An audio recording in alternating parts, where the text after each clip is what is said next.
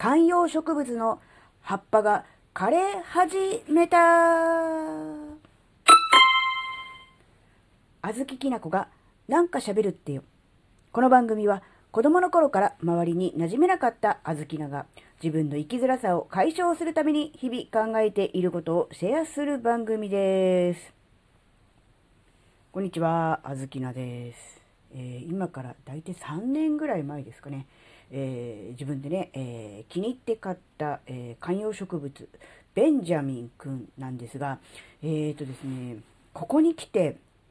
急にですね、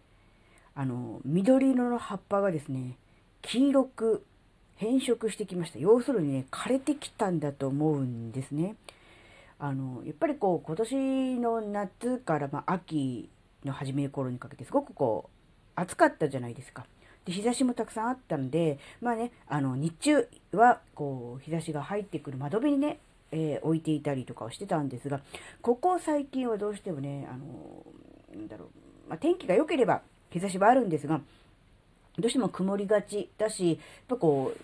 日が出てる日照時間もすごく短いですよね。もう午後ね、だいぶね、えーまあ、2時とか3時になるとこう日が陰ってきてしまったりとかね、一日中ずっとこうお日様が照っているっていうこともないので、ちょっとね、日照時間が足りない日照不足かなって思ってて、まあ、様子見ながらね、えーしてたんですが、えーもしかするとですね、あの、何でしょう、鉢が、鉢植えの鉢ですね。そこが、えーもしかしたら、小さくなってしまって、要するにね、あの、ベンジャミン自体が育ったので、えーこの3年近くの間にね、なので、もうちょっとこう、鉢を大きく植え替えた方がいいのかもしれないな、ということに気がつきました。これはもちろんね、あずきなだけではわかりませんので、いろいろこう、えーネットで調べたりとかね、検索したりしたところ、やはりこう日当たりが大事、日照不足が原因ではないかっていう説と、やはりこう、ね、根っこが張りたいのにもかかわらず、こうね、えー狭いので、なかなかこう張れないと。なので栄養もなかなかこうね、水分もなかなか吸収できなくて、それで枯れてしまったのかもしれないなって思ったので、えー今ね、あの、一回り、二回りぐらいかな、大きなね、鉢を買ってきて、植え替えをしようかなっていうふうに思ってるんですね。あのー見た目的にはね、そんなに大きく茂ってるとか、明らかに大きくなったっていうような、そういう、なんだろう、感じはしてなかったのでね、あの、買った時の当初のままの、えー植木鉢で、えー問題なかろうと思っていたんですが、やはりこう、うん改めて見てみると、こう、鉢と、その、その上にあるね、ベンジャミンのバランスから考えると、ちょっと小さいかなっていう、そういう感じなんですね。なので、まあ、あの、まあ、当たり前といっては当たり前なんですが、えー植物というのはね、えー生き物です。生き物である以上、成長しているわけですよね。だから、うーん、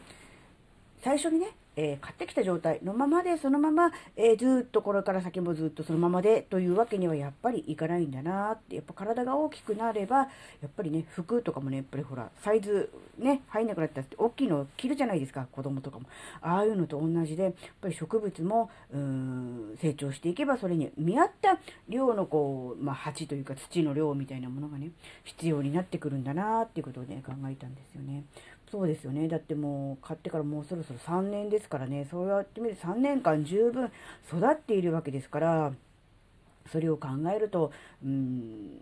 なんだろう、買った時のままでずっと放置というのはちょっとかわいそうなことをしてしまったなっていうね、そういうふうに思ってます。うん植物はですね、あの、狭いよとか痛いよとかね、えー喉が渇いたよとか辛いよって言わないじゃないですか。まあ当たり前は当たり前なんですけど。なので、あの飼い主という言い方はちょっとおかしいですが、お世話をする人自身が、えー常にこう気を配る、寄り添うという姿勢でいないと、やはりこういうことが起きてしまうんだなって、うん、なんだろうな。相手が何か言ってくるからそれに対してこう、対応するというのでは、うん、なんだろう。遅いというか、うん、それでは足りない、十分ではないという、そういうことなんだなっていうことに気がつきました。うん、なんだろうな。これはあの、犬とか猫とかのペットとかでも同じだと思うんです。直接あの日本語喋りませんので、えー、ここが痛いとかお腹すいたって基本言わないのでね、えー、なん時間になったら、えー、ご飯をあげたりとかね、えなんとなく様子を見て、なんかいつもより元気がないなと思ったら、え少ししばらくこう様子を見るとか、いろいろするじゃないですか。やっぱそういう意味で、こう、なんだろうな、きちんとこう、リアクションみたいなものが、え動物よりもさらに植物の方がこう薄いじゃないですか、リアクションが。だからやっぱりより慎重に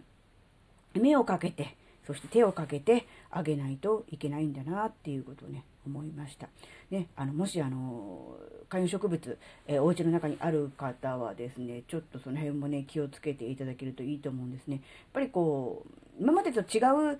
例えば葉を落とすとか葉の色が変わるって今までと違う何かが起きたってことは、それはやっぱりこう植物からのサインなわけですよね。まあ、SOS と言ってもいいのかもしれません。なので、やはりそこをね、あの、見過ごすことなく、そして大ごとになる前に早めに気がついて早めに対処をするっていうことね、してあげるのがいいかなっていうことで、ちょっと考えましたっていうお話でした。